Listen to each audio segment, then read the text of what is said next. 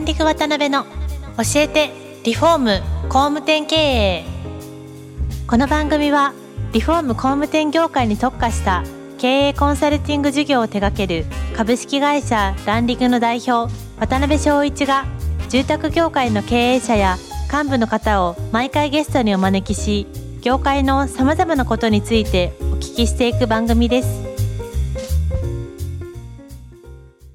はい、えー今週も始まりましたランリング渡辺の教えてリフォーム工務店経営276回目、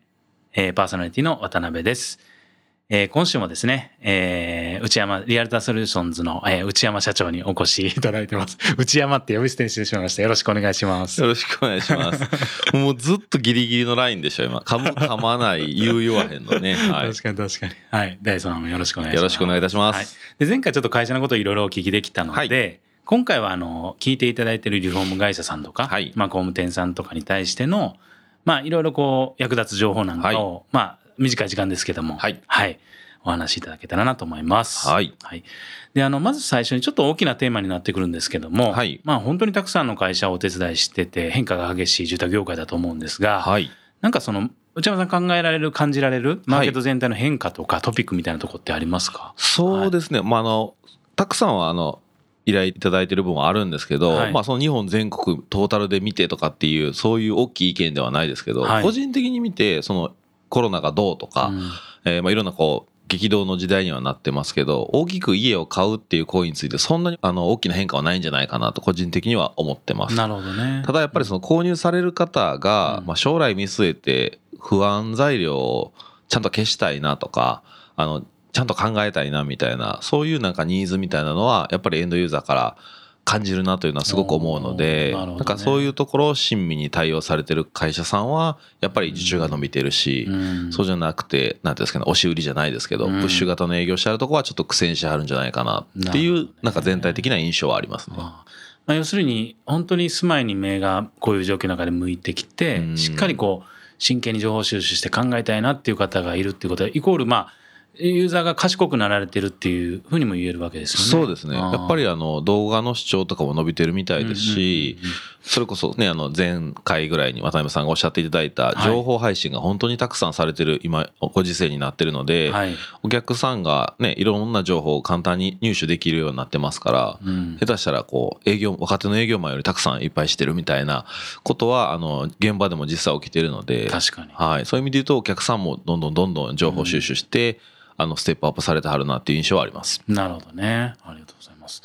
ではそういうちょっと大きなテーマの後なんですけども、はいまあ実際にせっかくなんでクライアント様のお手伝いまあ事例を挙げながら、はいまあいろいろちょっといくつかテーマでお聞きしたいんですけど、はいやっぱりこうまあ昔からね内山さんよくおっしゃられている顧客目線本当の意味での顧客目線みたいなところっていうのははいやっぱり住宅会社が対応すべき一番大きなポイントかなとは思うんですけども、うんそのあたりあの内山さん考えられる顧客目線本物の顧客目線ってどういうものになるんですか？えっとね、はい。まあ長くなるんでシンプルに言うと、はい。本当にこう家を買いに来た人うんって思って営業マンが接客をするか、はい。家を買うかもしれない人って思って接客をするかって大きく分けると違うじゃないですか。もおーなるほど。うなんか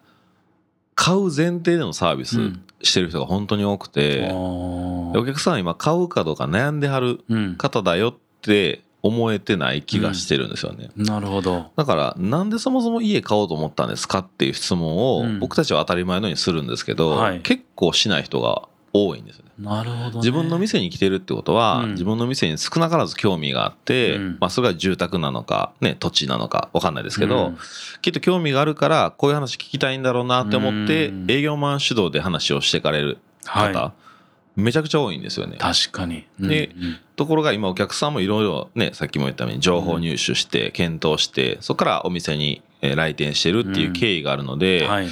具体的に言うといろんなことが聞きたかったりとか、はい。これってどうなのってことが実は相談したい物事だったりするんですけど、うん。営業マンがそういう話をするともう噛み合ってないですよね。っ確かに。てなるともうここでこの噛み合ってない加減が、まあ、受注に結びつかないポイントになってるんじゃないかなっていうのは、うん。本当にいろんなクライアントさん見ててもついつい起こってしまう出来事なんじゃないかなと思ってですね。なるほどね。そっか。もうリフォームだろうが新築だろうが不動産だろうがもうその潜在ニーズに対してなんかこれ欲しいんでしょみたいな前提で話しちゃってるっていうことなんですよね。そうなんですよ。だからあのお医者さん行ったらよく言うんですけど検診するじゃないですか、はいはいはいはい検診して、まあ、風邪ですよコロナですよみたいな感じでね診断があるんですけど確かに。なんかあなたあの僕コロナやと思うんでとか風邪やと思うんで、うんうんインフルエンザやと思うんで薬くださいって言われて はいどうぞみたいな。これですみたいな感じの営業手法がむちゃくちゃ多いなと思ってまして。それ分かりやすいですね。そうなんですよ。うん。でそのこの話は確かにふんふんって聞いてくださってるんですけど、はい実際自分が営業してはると、うんいやそれやってることと言ってること全然ちゃいますよみたいな確かに確かに。っていう人はあのまだまだたくさんいるなと思いますね。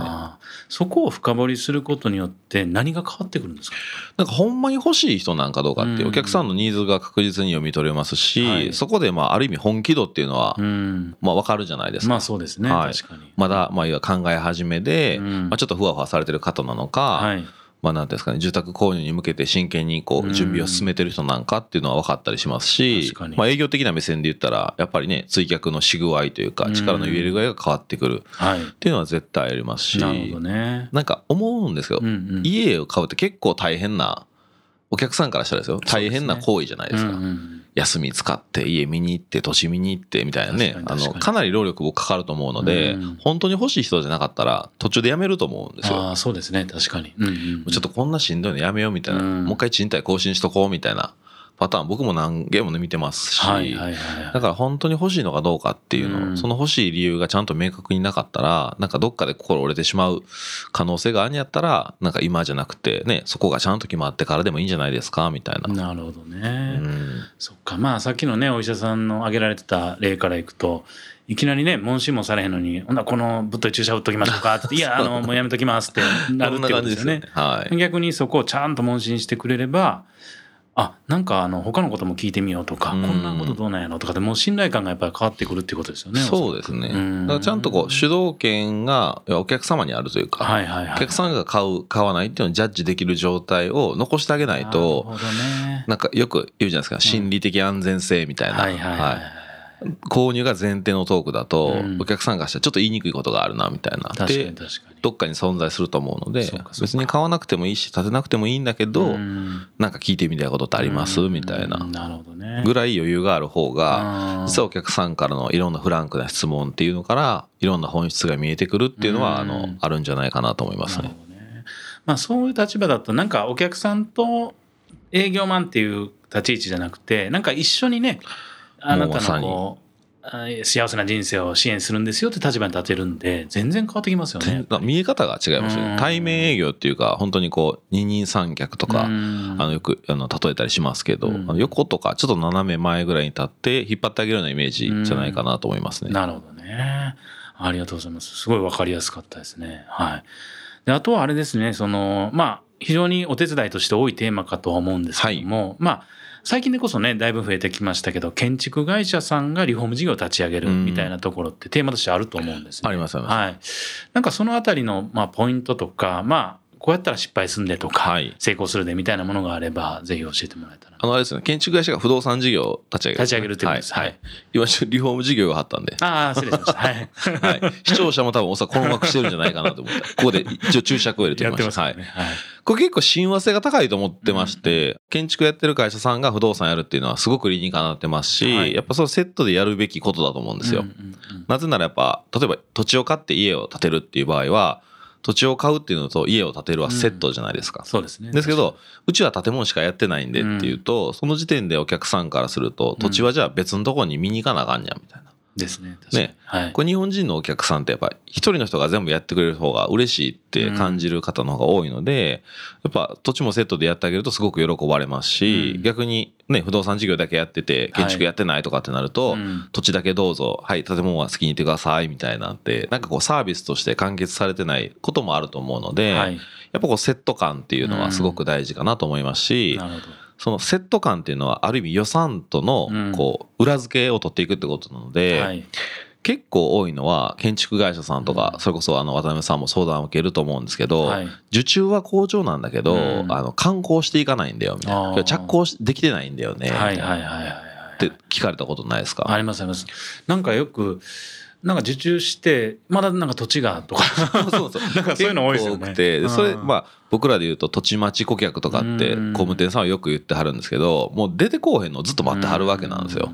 でこれハウスメーカーさんの典型なんですけど、はい。その請負工事が100件あったところでうん。会社の業績ってよくなんないじゃないですか。確かに。だって着工して観光してね、うん。お引き渡ししないとお金ってちゃんと入ってこないもんなんで、はい。ね、請負契約だけ結んでて、うん。着工ができてないのがいっぱいあっても、はい。数字は意味がないっていう。確かに。でなんでそういう状態で止めてしまうかっていうと、うん。建物だけで受注してるからなんですよね。うんうんうんうんだから土地は見つけてきてくださいになっちゃってるという感じで、まうんね。あ、はっきり言うと予算に合わない土地しかないから、うん。お客さんもどうしていいか分からへんし、まあ、半年1年待ったもの出てこうへんな、みたいな悩みを、まあ、逆にお客さんにも作ってしまっているという。なるほどね。なんか普通に聞いたらそれっておかしいよねって思うじゃないですか、はい。なんでそんなことがねまあ、営業はもうどっかで 土地が出てくるって思ってたり、うん。お客さんが半年1年ぐらいしたらうん、あ、ないんやなって気づいて、意見を変えてくれると思ってるみたいな。なっていう甘い期待値があるんだと僕は思いますけどね。だけどねお客さんの伴走するっていう意味でいくとちゃんとね予算の総量が決まってるわけでそうですね、はい。普。通に考えたらね、うん。まあなので、うんうん。はっきり言ったらそれを1年経って気づいてもらうよりは、うん。自分と出会ってもらって1ヶ月2ヶ月で気づいてもらった方が価値は高いじゃないですか。確かに確かに、うん。でまあそもそも何のために家買いたくなったのかっていううん。もともとをたどっていったら、まあ例えばね収納が多いお家に住みたいとか通勤がもっと楽になりたいとか、うん。まあなんか不満とかねいろんなニーズを叶えたいために家づくりをしようと思わはったのがきっかけだと思うので、確かに。それが叶えられるのかどうかって言ったら、うん。まあ100点満点とかね70点とかよく言いますけど、はい。まあその点数の度合いは別にして、うん。それが達成できるんであれば本来そこを買うべきお客さんなのかもしれない。うん。だけど営業マンもお客さんも高望みをするから、はい。やっぱ120点150点を目指していくと、うん。まあ、そらなかなか計画って落ち着かないですよねっていうのはよくあると思いますね。なるほどね。そっかそっか。なんかまだまだいろんな課題感がま内包ねされてるテーマなんでしょうね、だからお客さんは神様うん。とかってよく言いますよね住宅業はいはいはい。界がなんかそんなことないやんって営業マンも言いながらもどっかでまだちょっと残ってそうな気配はあると思います。なるほどね。なかなか説得しきれないとはいはいか説明しきれないからまうん。あお客さんも待ちの状態が続いてるみたいな。なだけど最終的にねうんクレームになったりとかお互いにとってねうん。良くないこともね起こりますよねそうですね。ね。えーですけどまあそういうこうやっぱりねリフォーム会社さんとか新築の会社さんが不動産をまあ一緒に持たれてた方がいいっていうそういうこうロジックは分かったんですけど、はい。とはいえその全く違うビジネスじゃないですか、はい。時間軸も違いますし、なんかそういう意味でちゃんと立ち上げるポイントみたいなのってあるんですか？リフォーム会社さんとか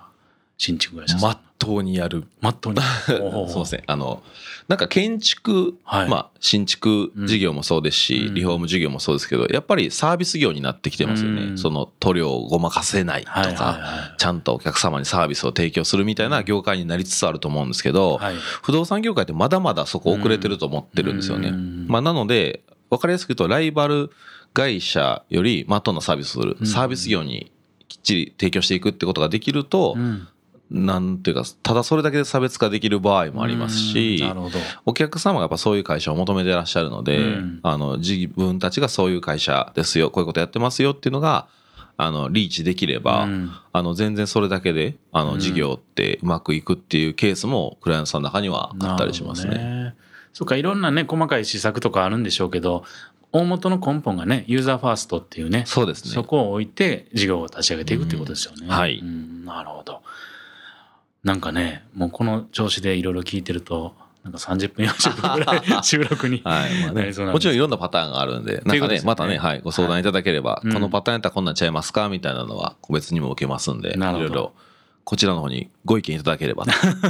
見えないですか？あ、YouTube じゃないですね。すいません。申し訳ないです。はい、ちゃんと説明しなきゃいけないですね、はい。あとはあれですね、その、まあ、営業のご支援はいもされてらっしゃると思うんですけど、はい。やっぱテーマとして、あの、僕もよくね、相談を受ける中で営業の方とかが聞くのが、なんかお客さんがちょっと難しいお客さんやったわとか、うん。結構ガード硬いわみたいなうん。話される会社さんとか多いんですけど、なんかそもそもそういうの考え方自体が間違ってるんですよね。そうですね、まあ、うんさっきのあの対面営業と、ね横になってつく営業っていうパターンに本当に答えはイコールになるんですけど、うん。やっぱり警戒されてるってことですよね。家を売られてしまうんじゃないかっていう大前提の上でサービス提供してると、まあ、心に響くサービスができなかったりとかすると思いますんで、はい。そこの警戒心を取り除いた後、うん。やるべきことですね。営業行為っていうのは本来は。なんでそこの第一フェーズをクリアしてないのにこう商品提案をどんどんしていくからお客さんがあのどんどんガードが固まってしまうっていう感じにはなると思いますね。やばいその注射打たれんとこって思ってね身構えますもんね、はい。医者でねはい。例えると、なるほど。いやありがとうございます。もっともっとちょっとお聞きしたいことあるんですけども、はい。あの時間になってしまいました。はい。はい。えー、と今回はですね聞いていただいてるリフォーム会社さんとか、まあ、工務店さんに向けてヒントになるようなお話をいくつもお聞きできたなと思います。えー、4回目はですね、ぜひ今後のことについてはいいろいろお聞きしたいなと思いますので、本日はどうもありがとうございました。ありがとうございました。今回もランディング渡辺の教えてリフォーム工務店経営をお聞きいただきありがとうございました番組では渡辺や住宅業界の経営者幹部の方へのご質問を募集していますウェブサイトランディングにあるお問い合わせフォームよりお申し込みください。お待ちしています。